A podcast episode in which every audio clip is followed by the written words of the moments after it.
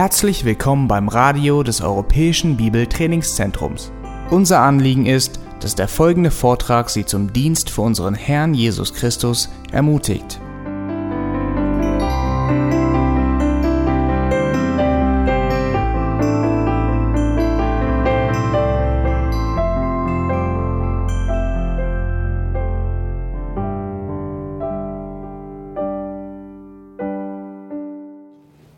Möchte das Bibelwort lesen, das Sie angeschlagen sehen, auf der Leinwand aus Johannes 1, Vers 29.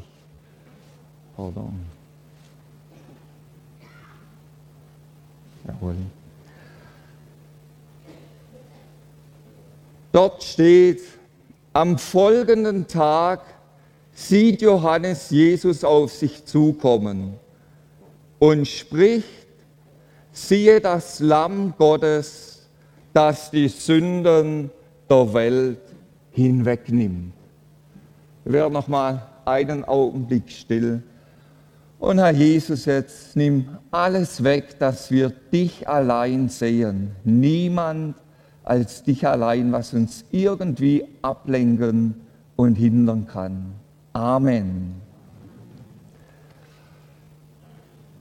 Wahrscheinlich kennen einige den Isenheimer Altar in Colmar. Dieses Gemälde aus der vorreformatorischen Zeit, unmittelbar vor Beginn der Reformation.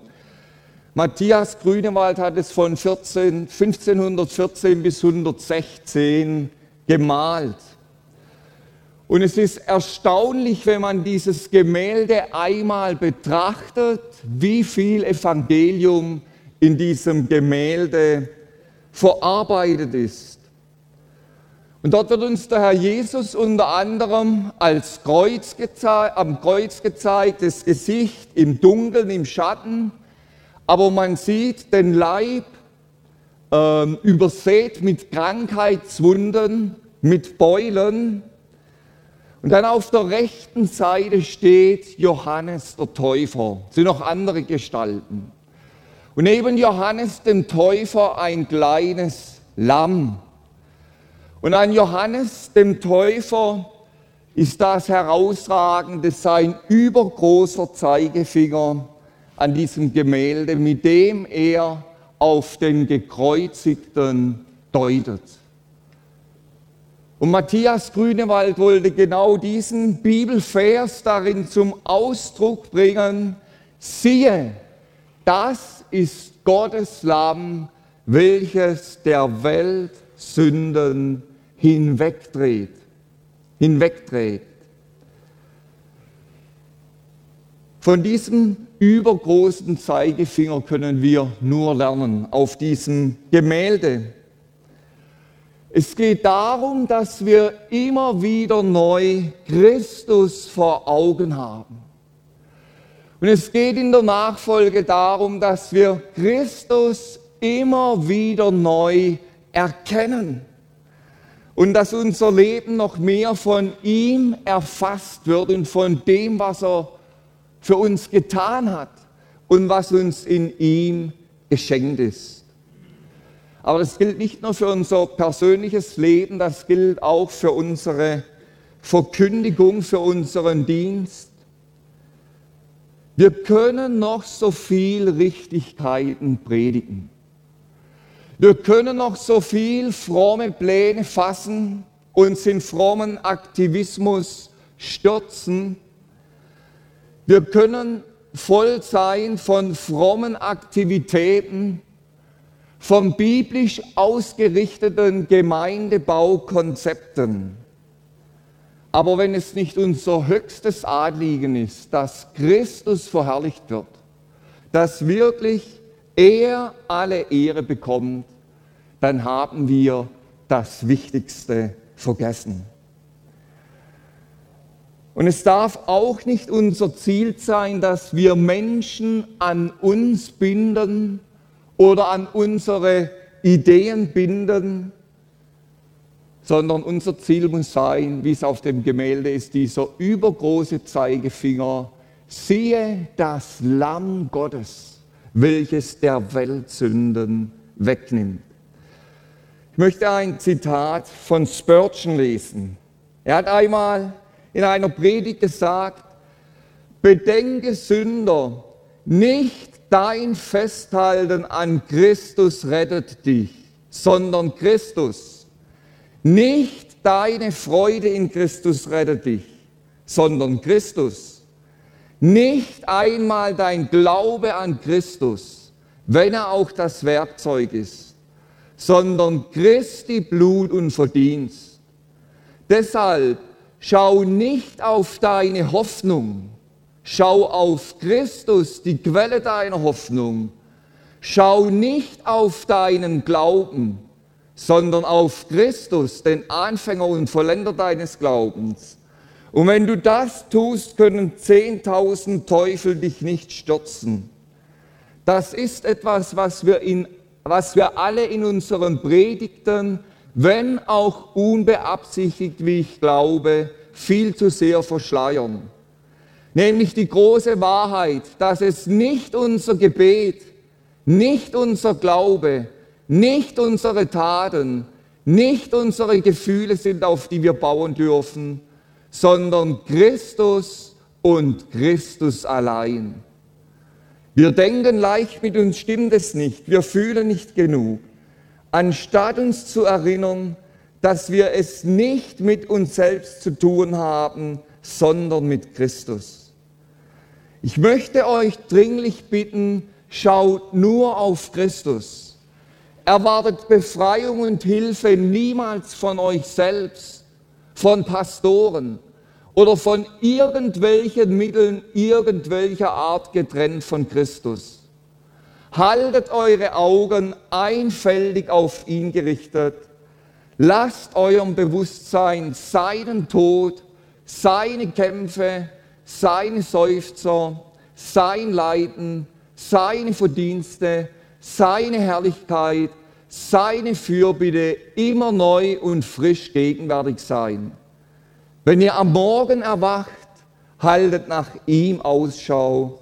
Wenn ihr euch des Abends niederlegt, dann schaut auf ihn. Soweit Spurgeon. Im Zentrum der Bibel steht nicht eine gewaltige Schöpfung, obwohl unsere Schöpfung gewaltig ist. Im Zentrum der Bibel stehen auch nicht wir Menschen mit unseren Interessen und Anliegen oder wie man in der heutigen Zeit sagt, mit unseren Bedürfnissen. Im Zentrum der Heiligen Schrift steht Jesus Christus mit seinem vollbrachten Erlösungswerk. Und das hat Luther in so wunderbarer Weise zum Ausdruck gebracht. Christus ist die Mitte aller Schrift. Alles, was wir im Alten Testament lesen, ist nichts wie eine Linie, die auf Christus hin zuläuft.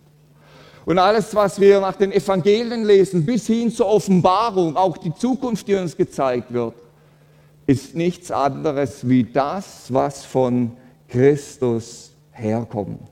Auswirkung von dem, was Christus getan hat. Und nur wenn wir das erkennen, nur dann werden wir die Bibel, sowohl das Alte und auch das Neue Testament, als eine göttliche Einheit verstehen können, in deren Zentrum Christus steht, das ewige Lamm Gottes. Und dass wir die Bedeutung des Lammes Gottes niemals genug verstehen und erkennen können, das zeigt sich auch im letzten Buch der Bibel, in der Offenbarung. Dort ist im Zusammenhang mit der Neuschöpfung immer wieder die Rede vom Lamm Gottes. Wir werden bis in alle Ewigkeit den Vater und den Herrn Jesus, das Lamm Gottes, anbeten. Das ist mein Wunsch, dass heute Morgen unser Blick ganz neu auf das Lamm Gottes gerichtet wird.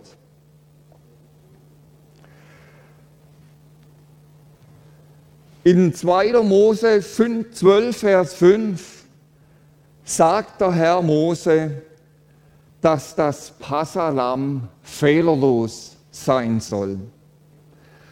Und damit haben wir einen Hinweis auf das vollkommene und sündlose Leben des Herrn Jesus. Wir haben einen Blick auf die Schönheit seines Charakters und seines Wesens. In Jesaja 53, Vers 7 lesen wir, und die beiden zentralen Kapitel, die uns den Vorgang und die Bedeutung des Kreuzes in einem zeigen, stehen im Alten Testament, Psalm 22 und Jesaja 53. In Jesaja 53, Vers 7, da steht, er wurde misshandelt, aber er beugte sich und tat seinen Mund nicht auf wie das Lamm das zur Schlachtung geführt wird und wie ein Schaf, das stumm ist vor seinem Scherer. Und er tat seinen Mund nicht auf. Selbst inmitten des Unrechts, das unserem Herrn entgegengeschlagen ist, unter den größten Qualen, mit der ganzen Folter, die mit der Kreuzigung verbunden war, sehen wir das fehlerlose Lamm Gottes, wie es in 2. Mose 12 steht.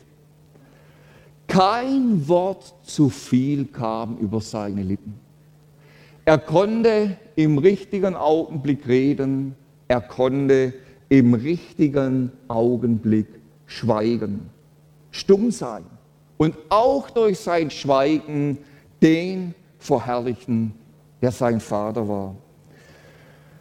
In Jakobus 3 haben wir dieses bekannte Kapitel über unsere Zunge und dem ganzen Übel, das mit unserer Zunge verbunden ist.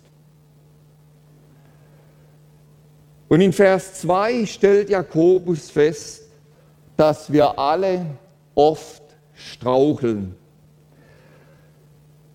Dort steht, wenn jemand nicht in Worten strauchelt, der ist ein vollkommener Mann, fähig, den ganzen Leib zu zügeln. Vielleicht haben wir in einer schwierigen Situation zu Recht geschwiegen. Vielleicht ist es uns gelungen, durch die Gnade unseres Herrn in einer schwierigen Situation unsere Zunge einigermaßen oder wirklich in Zaum zu halten das kennt jeder von uns. Und an einer ganz anderen Stelle rutscht uns dann sehr schnell ein falsches Wort heraus, von dem wir genau wissen, dass es nicht richtig war. Und jeder von uns hat mit diesem kleinen Übel zu tun, von dem Jakobus spricht. Und nun sehen wir das vollkommene Lamm Gottes. Er tat seinen Mund nicht auf, steht da. Er hat auch geredet. Aber kein Vorwurf, kein Protest schleuderte er seinen Peinigern entgegen, sondern er verherrlichte den Vater bei seiner Gefangennahme. Er verherrlichte den Vater bei diesem Unrechtsprozess, selbst am Kreuz durch sein Schweigen und durch sein Reden. Und ich möchte die Einzigartigkeit des Lammes Gottes heute an den sieben Worten deutlich machen, die der Herr Jesus am Kreuz gesprochen hat. Wir Menschen können ja nach außen vielleicht eine gewisse Beherrschung und Höflichkeit bewahren. Man sagt nicht alles, was man denkt, sprichwörtlich uns geläufig. Man schluckt Dinge herunter, dem einen gelingt das mehr, dem anderen gelingt das weniger. Aber es kann Situationen geben, da ist das alles nicht mehr möglich. Und mit einem Mal bricht dann aus uns heraus, was wirklich in uns steckt, in unserem sündigen Wesen. Und es gibt Beispiele von Menschen, die unter größten Qualen nur noch Beschimpfungen übrig hatten nur noch Verwünschungen, auch wenn sie noch so beherrscht schienen vorher. Oder angesichts des Todes, wie die ganze Selbstsicherheit und die ganze Lockerheit zusammengebrochen ist, die sie scheinbar vorher an den Tag gelegt haben und es zu verzweifelten letzten Aussagen kam. Wir haben mit Paulus ein großes Vorbild in der Bibel und von dem, was wir lesen, war er uns im Gebrauch seiner Zunge alle weit voraus gewesen. Und von dem, was er in seinen Briefen schreibt, da können wir nur lernen, wie unser Mund eine süße Quelle sein soll, um dieses Wort aus Jakobus 3 aufzunehmen. Und wie oft hat Paulus die Gläubigen ermahnt, in ihren Reden Christus ähnlicher zu werden, geistlich auferbauend zu sein. Aber selbst Paulus, der uns ein großes Vorbild ist, musste sich bei seiner Verantwortung vor dem Hohen Rat in Apostelgeschichte 23 entschuldigen, als er den Hohepriester eine getünchte Wand genommen, genannt hat. Es ist ganz interessant, der Herr Jesus wurde geschlagen in Johannes 18 vor dem Hohen Rat, Paulus wurde geschlagen. Der Herr Jesus hat auch gesagt, warum schlägst du mich? Hast du Unrecht getan, dann sag es mir, sonst schlägst du mich nicht zurecht. Aber er ist nicht über das Ziel hinausgeschossen. Aber Paulus, der uns ein großes Vorbild ist, musste sich an dieser Stelle entschuldigen, als er gesagt hat, du getünchte Wand, was schlägst du mich? Und die anderen ihm dann gesagt haben, dass es dein hohen Priester ist, den er nicht, ja, lästern soll oder solche Worte gegen ihn sprechen soll. Da sehen wir nun den Herrn Jesus im völligen Gegensatz zu uns Menschen. Sein ganzes Leben ist kein einziges Wort über seinen Mund gekommen, das nicht mit dem Willen seines Vaters übereingestimmt hat. Und das war so während dem Prozess gewesen. Er konnte schweigen. Pilatus war darüber total verwundert. Und nun wird an ihm eine der qualvollsten Hinrichtungsmethoden vollzogen, die die Menschheit sich jemals ausgedacht hatte. Und ich kann mir gut vorstellen, es steht ja in der Bibel, wie die Schriftgelehrten dabei gestanden sind, wie das Volk dabei gestanden ist. Und wie sie nur darauf gewartet haben, dass irgendetwas über die Lippen von unserem Herrn kommt, von dem sie sagen können, er lästert Gott oder er droht oder er schimpft. Und sie stichelten ihn, sie provozierten ihn durch ihren ständigen Spott unter dem Kreuz, um seine Qualen zu erhöhen. Vielleicht haben sie sich die Hände gerieben, sehnsüchtig gewartet, wann er endlich rebellieren wird. Aber genau das war nicht der Fall gewesen. In 1. Petrus 2, Vers 22 bis 24 lesen wir, der keine Sünde getan hat, auch ist kein Trug in seinem Mund gefunden worden, der geschmäht nicht wieder schmähte, leidend nicht drohte, sondern sich dem übergab, der gerecht richtet der unsere Sünden an seinem Leib selbst an das Holz hinaufgetragen hat, damit wir der Sünde abgestorben, der Gerechtigkeit leben, durch dessen Striemen ihr geheilt worden seid. Als Herr Jesus unsere Sünden an seinem Leib ans Kreuz hinauftrug, da rief er sieben Worte aus. Und sieben ist ja die Zahl der göttlichen Vollkommenheit, auch unter größten Qualen entging ihm kein Wort zu viel. Und zugleich war jedes Wort eine neue Offenbarung seiner Liebe und seiner Herrlichkeit. Wenn wir jetzt versuchen, die sieben Worte Jesu am Kreuz in eine zeitliche Abfolge zu bringen, dann war der erste Satz, den unser Herr Jesus ausgerufen hat, Vater, vergib ihnen, denn sie wissen nicht, was sie tun. Im Lukas-Evangelium wird uns der Herr Jesus als der vollkommene Mensch gezeigt. Der Mensch, der nur den Willen Gottes tut. Der Mensch, der nur den Vater verherrlicht, der die Gerechtigkeit lebt, die vor Gott gilt, was wir alle weit verfehlt haben. Und mit diesem Wort verherrlicht er unseren Herrn, den Vater. Und in einzigartiger Weise wird dabei das Wesen seiner göttlichen Liebe deutlich. Der Herr Jesus dachte nur an uns Menschen und nicht an sich selbst. Sein ganzes Leben, sein öffentliches Wirken war in selbstloser Liebe auf andere gerichtet, in der göttlichen Liebe. Er dachte nicht an sich. Wenige Stunden zuvor war er sich nicht zu schade, seinen Jüngern die Füße zu waschen. Ich habe es gestern erwähnt. Und nun ist der Lohn für sein selbstloses Leben, dass alle ihn verlassen haben, dass er auf grausamste Weise ans Kreuz genagelt wird, menschlich gesehen. Jetzt wäre der Augenblick gekommen, da hätte unser Herr doch einmal nach anderen rufen können. Jetzt könnte er auch einmal Beistand und Liebe einfordern. Aber das tut unser Herr nicht am Kreuz. Sein ganzes Leben war auf andere gerichtet und so auch am Kreuz. Der erste Satz, den er festgenagelt ausgerufen hat, er galt nicht einmal seinen Jüngern, er galt nicht einmal seinen Angehörigen, er galt seinen Feinden, die sich in blinden Hass an ihm ausgetobt haben.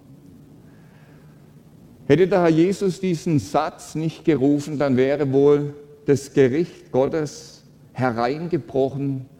Aber dieser Satz, Vater, vergib ihnen, denn sie wissen nicht, was sie tun, verherrlicht sein Werk in einzigartiger Weise. Was Herr Jesus gesprochen hat, es gilt nicht nur für seine Feinde damals, wir sind ja immer in der Gefahr, dass wir das so lesen.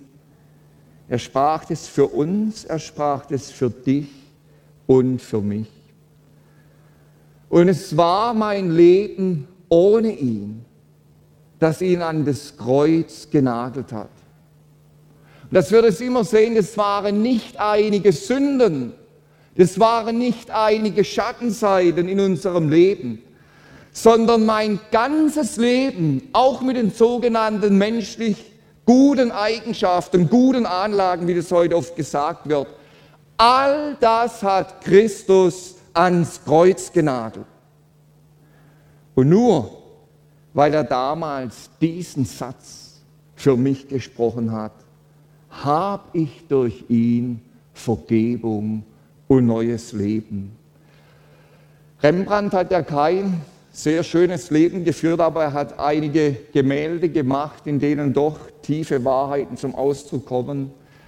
Und es gibt ein Gemälde von ihm, wie Christus am Kreuz festgenagelt wird. Und das Interessante dabei ist, in einem Gesicht der Soldaten, die Christus festnageln, erkennt man das Selbstporträt Rembrandts. Und das ist genau der Punkt. Mein Leben mit allem, was dazugehört, hat Christus ans Kreuz gebracht. Denn sie wissen nicht, was sie tun. Und damit macht unser Herr deutlich, wie verblendet wir Menschen sind. Keiner von uns kann von sich aus die Bedeutung des Kreuzes verstehen. Ich kann dieses Geschehen intellektuell verstehen. Ich kann mich emotional vielleicht angesprochen fühlen, wenn ich darüber nachdenke, wie schrecklich das alles war, was für furchtbare Qualen das waren. Aber wirklich zu erkennen, warum mein ganzes Leben Christus ans Kreuz geschlagen hat, das kann ich nur durch den Geist Gottes. Und es ist jedes Mal ein göttliches Wunder, wenn ein Mensch nicht nur um die Kreuzigung weiß, sondern wenn ein Mensch zu erkennen beginnt, was das Kreuz bedeutet. Und wie schwer muss meine Schuld und meine Sünde sein, die Christus dort getragen hat. Das nächste, was Christus sagte, bringt wieder seine selbstlose Liebe zum Ausdruck. Und er sagte als zweites zu einem Verbrecher, der neben ihm gekreuzigt wurde, Wahrlich, ich sage dir, heute wirst du mit mir im Paradies sein. Da hängt unser Herz zwischen zwei Verbrechern. Nach Matthäus und Markus schmäden zunächst beide Gekreuzigten den Herrn. Keiner war besser wie der andere, wenn wir sie sehen am Anfang am Kreuz. Beide spotteten über Christus. Beide zeigten keinerlei Reue. Und dann sehen wir etwas von der unfassbaren Gnade Gottes. Mitten in diesen Spott hinein beginnt der todgeweihte Verbrecher zu erkennen, wer da zwischen ihnen hängt. Der reine, der vollkommene Gottessohn. Wenn ein Mensch nicht nur weiß, wer der Herr Jesus war, sondern erkennt, wer er ist und was er für ihn bedeutet, das ist Gnade Gottes. Kein Mensch kann das von sich aus verstehen. Und es ist immer der Herr, der Herr selbst, der Menschen durch seinen Geist, durch seine Gnade sich offenbart. Und es gilt nicht nur für die Errettung.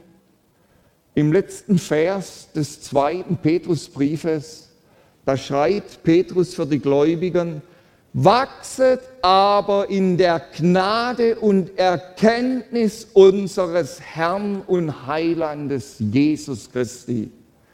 Ihm sei die Herrlichkeit, sowohl jetzt als auch bis zum Tag der Ewigkeit. Das Wachsen in der Gnade ist untrennbar mit dem Wachsen in der Erkenntnis unseres Herrn Jesus verbunden. Und deshalb stellt Paulus die volle Mannesreife in Epheser 4 in einen untrennbaren Zusammenhang mit der Erkenntnis des Sohnes Gottes. Das ist Gnade. Christus zu erkennen. Wachstum in der Gnade ist, ihn noch mehr zu erkennen, noch mehr seine Größe und Bedeutung zu sehen. Wenn wir nun diesen Verbrecher sehen, der mitten in seinen Schmähungen von der Erkenntnis Christi überwältigt wurde, dann erinnert uns an das bekannte Lied von John Newton. Wir haben diesen Vers gestern schon gesungen und gehört. Unglaubliche Gnade, wie süß der Klang, die einen Elenden, eigentlich steht da einen Schuft oder einen Schurken wie mich gerettet hat. Und dieser Verbrecher erkennt durch die Gnade Gottes, wer Christus wirklich ist. Und daraus erwächst Reue und Buße in seinem Leben. Es gibt eine oberflächliche Buße und eine echte Buße, eine echte Umkehr. Die oberflächliche Buße geschieht Beispielsweise, weil man die Konsequenzen nicht tragen will für seine Sünden oder weil man den Folgen seiner Sünde entgehen will. Der Verbrecher dagegen zeigt echte Buße. Und das heißt, er erkannte die Heiligkeit des Herrn Jesus. Und in dem Licht der Heiligkeit Christi seine hoffnungslose Verlorenheit und deshalb beugt er sich und sagt im Glauben, Herr, denke an mich, wenn du in dein Reich kommst. Und Christus antwortete ihm, heute wirst du mit mir im Paradies sein. Paradies äh, bedeutet ursprünglich Garten oder Gehege. Und wenn das Wort Paradies in der Bibel verwendet wird, dann erinnert das immer zurück an den Garten Eden vor dem Sündenfall. In dem Garten, in dem der Mensch Gemeinschaft hatte mit seinem Schöpfer, der Garten, in dem der Baum des Lebens stand. Nach dem Sündenfall war der Garten Eden für uns Menschen verschlossen. Und mit diesem Wort öffnet der Herr Jesus dem Verbrecher den Weg zurück zum Vaterhaus. Nicht mehr in den Garten Eden, der mal auf dieser Erde gestanden hat. Nein, sondern in das himmlische Vaterhaus. Und darum wird deutlich, warum er am Kreuz hängt, damit Menschen durch sein Blut für Gott erkauft werden, wie wir es in Offenbarung 5, Vers 9 lesen. Ich möchte noch mal daran erinnern, das Lukas-Evangelium zeigt uns den Herrn Jesus als den vollkommenen Menschen. Und es ist schon angeklungen, der erste Adam hatte den Zugang zum Garten Eden und zum Baum des Lebens durch den Sündenfall verloren. Jetzt sehen wir den zweiten Adam. Und er öffnet uns den Weg zurück ins Vaterhaus zum Baum des Lebens. Und in Anlehnung daran lesen wir in Offenbarung 2, Vers 7, ähm, die Verheißung an die Gemeinde, dass der, der überwindet, vom Baum des Lebens essen wird. Also in diesen Worten wird das Wesen der selbstlosen Liebe unseres Herrn Jesus deutlich. Zuerst bittet er für seine Feinde, seine zweites Wort am Kreuz ist einem Mann zugewandt, der sein Leben bisher in völliger Gottesferne gelebt hat, der direkt zuvor Christus noch schmähte, bevor er von der Gnade Gottes überwältigt wurde. Und in seinem dritten Wort kommt seine ganze Liebe und Fürsorge für seine Mutter zum Ausdruck. Als nun Jesus die Mutter, Entschuldigung, als nun Jesus die Mutter sah und den Jünger, den er liebte, dabei stehen, spricht er zu seiner Mutter, Frau, siehe dein Sohn. Dann spricht er zu dem Jünger, siehe deine Mutter. Johannes 19. Wieder richtet unser Herr unter größtem Leiden, inneren und äußeren Schmerzen den Blick auf die Menschen um sich herum, nicht auf sich selbst. Und hier wird deutlich, wie er selbst noch am Kreuz in liebevoller Fürsorge sich um seine irdischen Angehörigen kümmerte. Als ältester Sohn war er verantwortlich gewesen, für seine Mutter zu sorgen. Und diese Sorge ist ihm am Kreuz noch wichtiger wie sein eigenes Ergehen. Christus wusste, in Kürze wird er zurückkehren zu seinem himmlischen Vater.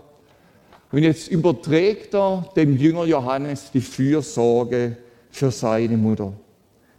Und da sehen wir wieder etwas von seiner einzigartigen Liebe, wie er sich um seine irdischen Angehörigen gekümmert hat.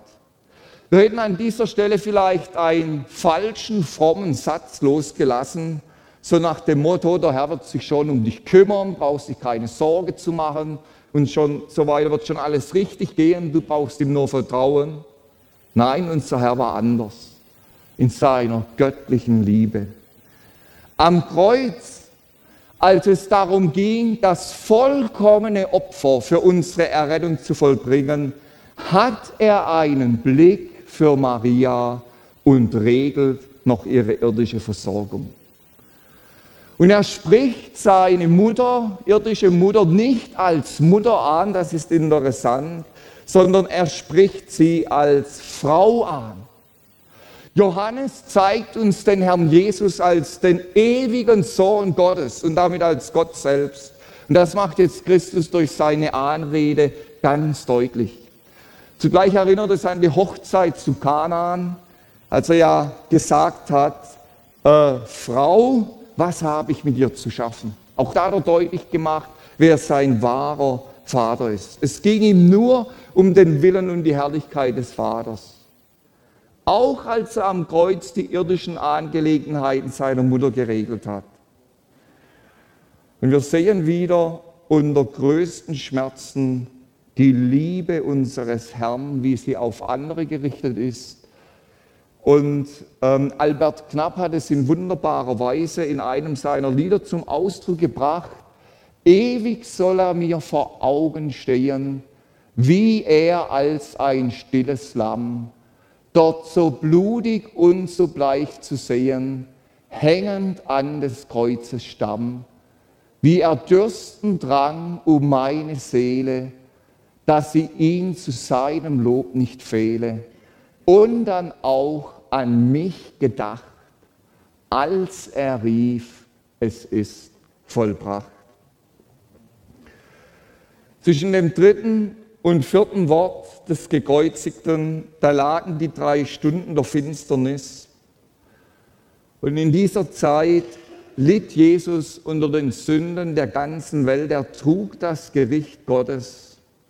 Wir müssen uns immer bewusst sein, dass die inneren Qualen für ihn noch schlimmer waren wie die äußeren Schmerzen. Von dem, was uns die Evangelien berichten, hat er wohl in dieser Zeit kein Wort gesprochen, genau wie es Jesaja prophezeit hat. Und erst nach dieser Zeit beginnt der Herr Jesus von sich aus über seinen eigenen Zustand zu reden. Er rief aus, mein Gott, mein Gott, warum hast du mich verlassen? Und in diesen Worten kommt seine ganze Angst zum Ausdruck, all das, das er am Kreuz durchlitten hat. Jeden Augenblick seines irdischen Lebens hat Christus in völliger Abhängigkeit, in völliger Verbundenheit mit dem Vater gelebt, auch wenn er unter Menschen ganz allein war. Der Vater stand ihm immer bei. Und nun musste der Vater sich von seinem Sohn abwenden, damit das Gericht an ihm vollzogen wird. Und Jesus erlitt völlige Gottverlassenheit. Das war Realität für ihn gewesen. Und zugleich wurde er versucht durch den beißenden Spott der Menschen um das Kreuz herum, die ihn zur Ungeduld, zu Misstrauen gegen Gott, gegen seinen Vater bringen wollte. Wie muss das auch den Vater geschmerzt haben, als er sich von seinem geliebten Sohn zurückzieht, um das Gericht an ihm auszuführen. Matthäus zeigt uns Israel, äh, Jesus als den verheißenen König Israels. Und deshalb spricht Matthäus mit Abstand am häufigsten vom Sohn Davids. Und so ist dieses vierte Wort am Kreuz ein Zitat aus Psalm 22. Ich habe ihn schon vorher erwähnt, dieser messianische Psalm. Es liegt nahe, dass der Herr Jesus wohl den ganzen Psalm gebetet hat, aber nur das erste Wort laut herausrief, mein Gott, mein Gott. Im entsetzlichsten Gericht, in der dunkelsten Stunde, die auf dieser Erde herrschte, da hielt der Sohn Gottes fest am Vater. Er liebte den Vater nach wie vor. Er vertraute ihm trotz der entsetzlichen Qualen, obwohl der Vater sich von ihm zurückziehen musste, klammert sich Christus an ihm fest. Vorhin haben wir gesehen, wie Christus in seinem ersten Wort am Kreuz den Vater anrief. Interessant, hier betet er nicht zum Vater, hier betet er zu Gott. Und damit macht der Herr Jesus deutlich, dass ihn hier der Vater um unserer Sünde willen nicht mehr als liebender Vater, sondern im Gericht begegnet auch wenn der Vater trotzdem seinen Sohn weiter geliebt hat. Aber mein Gott, er musste hier das Gericht Gottes tragen. Zweimal rief er das aus, mein Gott, mein Gott. Die fünf Bücher Mose und die Propheten machen deutlich, warum der Sohn Gottes sein Leben lassen musste. Und Christus kannte das Alte Testament. Er ist ja das fleischgewordene Wort Gottes. Und genauso weisen die vier Evangelien darauf hin, dass der Herr Jesus wusste, warum er ans Kreuz musste und was ihn dort erwartete. Und nach seiner ersten Leidensankündigung erschien ihm ja Elia und Mose auf dem Berg der Verklärung und sie sprachen von seinem Ausgang in Jerusalem, von den Leiden. Sie haben ihn ermutigt, diesen Weg zu gehen, das zu erfüllen, die göttliche Prophetie zu erfüllen im Gesetz und den Propheten, die beiden ähm, Hauptstützen des Alten Testamentes. Und diese Worte, die der Herr Jesus ausrief, stammen ja aus Psalm 22. Nun, es gibt immer wieder Bibelausleger, die sagen uns ja, am Kreuz hätte Jesus selbst gezweifelt. Und darum hätte er gerufen, mein Gott, mein Gott, warum hast du mich verlassen? Hätte Christus gezweifelt, dann wäre er selbst zum Sünder geworden. Das kann nicht sein. Es hat einen anderen Grund, warum er gerufen hat, mein Gott, mein Gott, warum hast du mich verlassen? Die eine Antwort lesen wir im Psalm 22, Vers 4. Doch du bist heilig. Aus diesem Grund musste sich der lebendige Gott von seinem Sohn zurückziehen. Der heilige Gott kann nicht den kleinsten Kompromiss mit unserer Sünde eingehen. Und unser Herr Jesus betet diese Frage laut, damit für alle unmissverständlich wurde, warum der Vater sich von ihm zurückziehen musste. Und genau das lesen wir in Jesaja 53 in Vers 4 und 5. Mein Gott, mein Gott, warum hast du mich verlassen? Und jetzt kommt die Antwort, wir aber hielten ihn für bestraft, von Gott geschlagen und niedergebeugt. Und jetzt kommt's, warum hast du mich verlassen? Doch er war durchbohrt um unserer Vergehen willen. Die Strafe lag auf ihm zu unserem Frieden.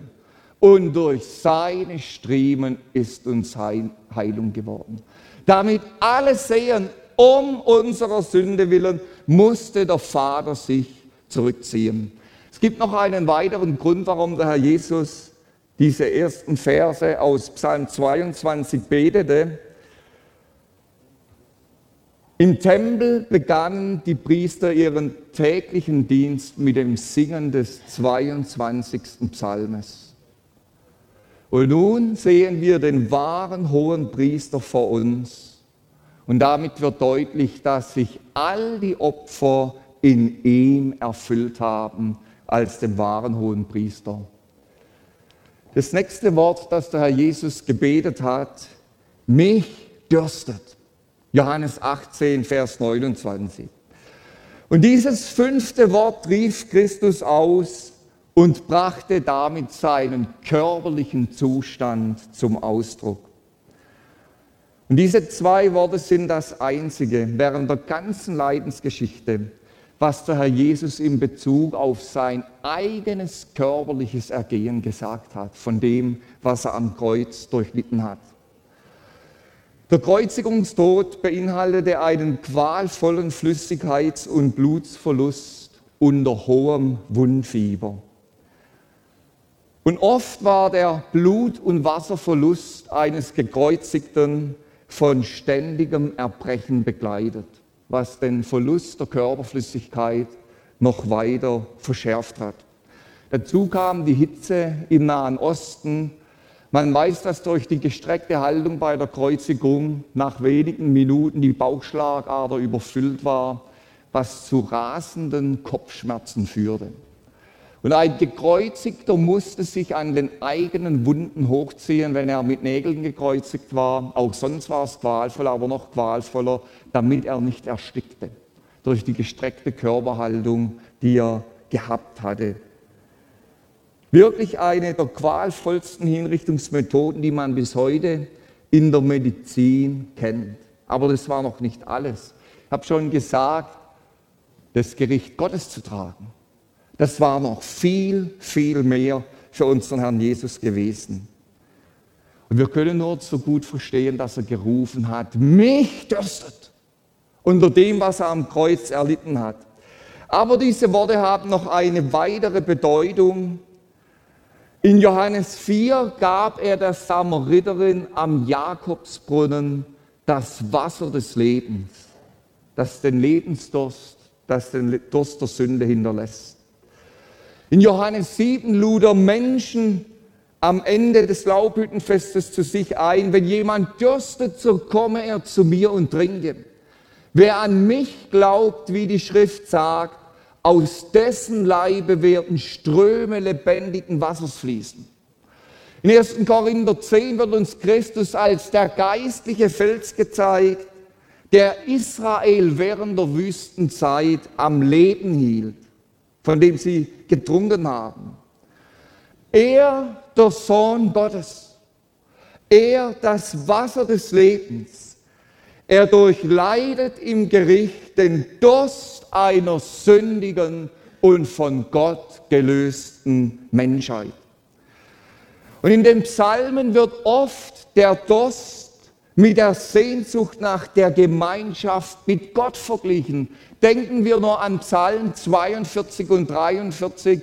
Wie ein Hirsch lechzt nach frischem Wasser, so dürstet meine Seele nach dir, der Durst nach der Gemeinschaft mit dem Herrn.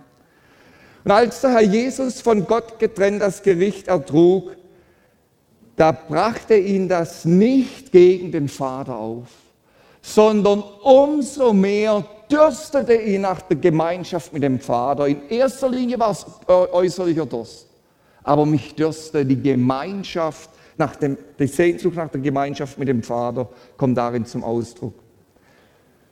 Und der Herr Jesus rief dieses Wort noch aus einem vierten Grund.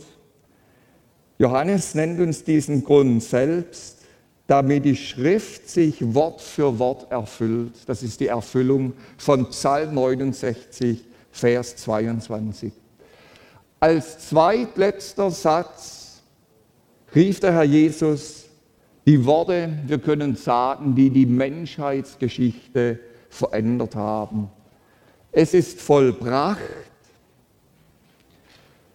In anderen Übersetzung oder in anderer Übersetzung dieses Verses kann man auch sagen, es ist zum Ziel gekommen. Das bezieht sich auch auf die Leiden, die Christus erduldet hat. Aber es geht hier um das ganze Erlösungswerk. Gott ist zum Ziel gekommen. Die Macht der Sünde ist besiegt. Die Ketten der Finsternis sind zerbrochen. Der Teufel hat sein Anrecht verloren. Die Gerechtigkeit, die Gott von uns Menschen verlangt und die wir bei weitem verfehlt haben, ist aufgerichtet durch das Leben und Leiden Christi erfüllt. Er hat das vollkommene Opfer für unsere Söhnung, für unsere Errettung vollbracht. Er hat den Vater verherrlicht. Er hat nur seinen Willen getan und seine Ehre gesucht. Und mit diesem Ausruf stand der Sieg fest. Und dieser Ruf, es ist vollbracht, hat uns die Tür zum Vaterhaus geöffnet dass wir das immer wieder sehen, wie das Spurgeon in dieser Predigt gesagt hat, in diesem Zitat vorher.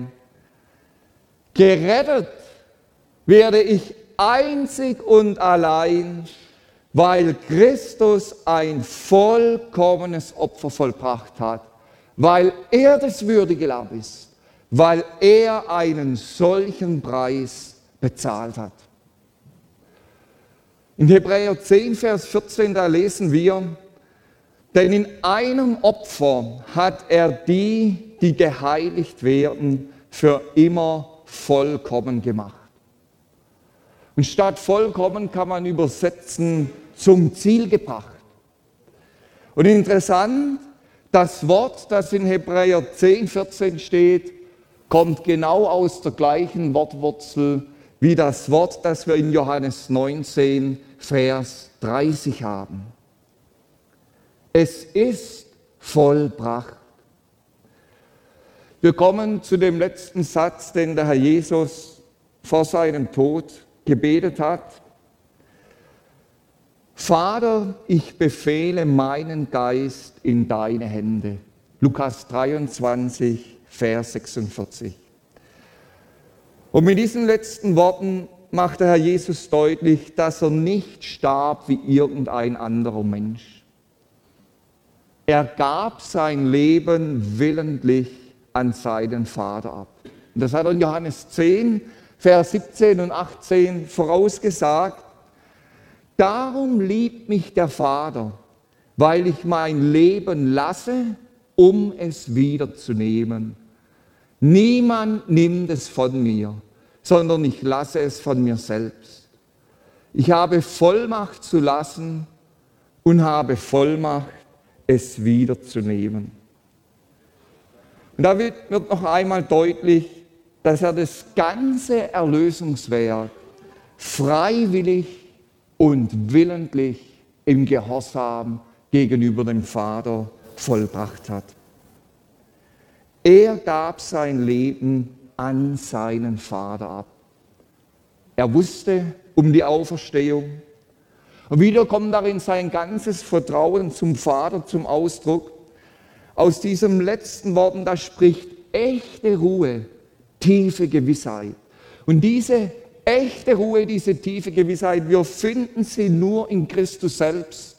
Und unser Herr hat ja selbst davon gesprochen, in Matthäus 11, Vers 28, kommt her zu mir alle, ihr mühseligen und beladenen, ich werde euch Ruhe geben. Das wird es immer wieder sehen. Diese Ruhe kommt nicht aus unserer eigenen Anstrengung und Nachfolge. Sie ist allein in dem vollkommenen Opfer unseres Herrn Jesus begründet.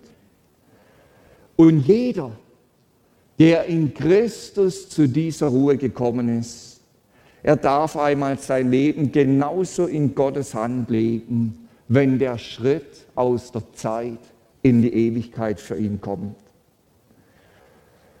Siehe das Lamm Gottes, das die Sünden der Welt wegnimmt. Er bittet ohne Groll für die, die ihn hassen und quälen, für seine Feinden. Er spricht einem Sünder, einem Verbrecher die Vergebung zu. Er sorgt unter größter körperlichen Qualen für die irdische Zukunft seiner Mutter. Er hält an seinem Vater fest unter dem größten Gericht an seinem Gott und vertraut ihm auch da, wo sich der Vater von ihm zurückziehen muss. Ihn dürstet nicht nur körperlich, ihn dürstet auch nach der Gemeinschaft mit dem Vater und er hält aus, bis die Errettung vollbracht ist.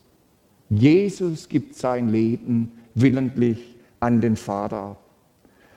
Und in den sieben Worten Jesu am Kreuz wird seine selbstlose Liebe deutlich. Und das Lamm Gottes steht so völlig im Gegensatz zu uns Menschen, zu unseren selbstgemachten christlichen Anstrengungen, zu unserer oft selbstgemachten Nachfolge. Und deshalb lasst uns ihn vor Augen haben, von uns selbst wegweisen und ihn groß machen, so wie es der übergroße Zeigefinger von Johannes dem Täufer auf dem Gemälde des Isenheimer Altars deutlich macht. Siehe, wir können auch sagen, pass auf oder schau her. Jedes Mal, wenn siehe kommt in der Bibel, pass auf, schau her, das Lamm Gottes, welche die Sünden der Welt wegträgt. Wir stehen auf und beten miteinander.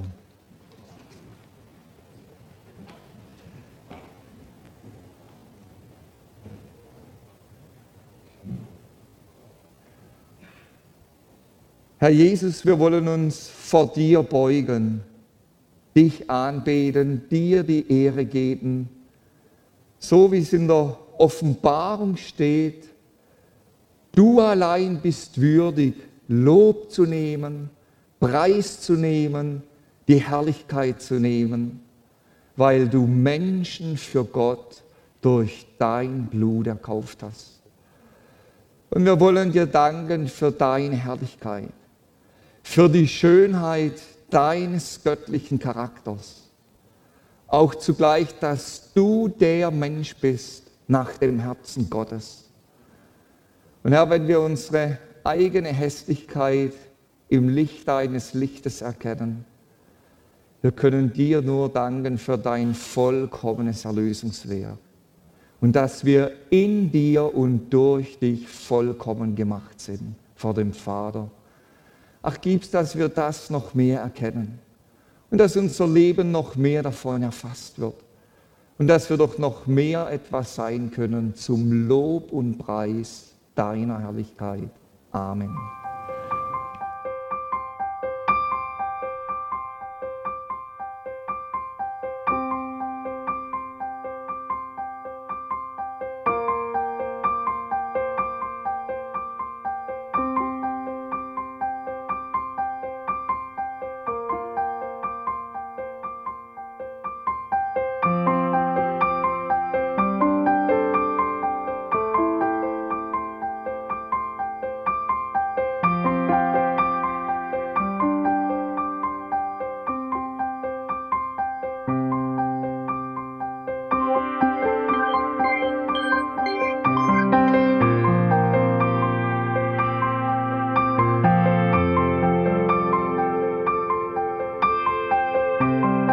Alle Vorträge unseres Programms, Bücher, DVDs und vieles mehr können Sie bei uns unter www.ebtc-media.org erhalten.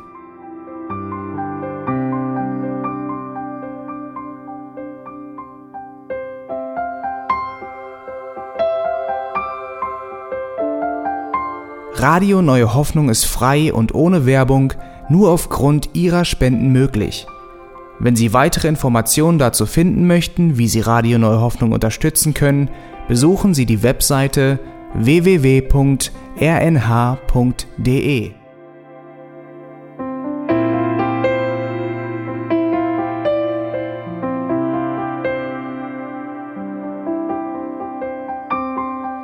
Die Sendezeiten des EBTC sind Montag, Mittwoch, Freitag und Samstag jeweils von 10 bis 11 Uhr.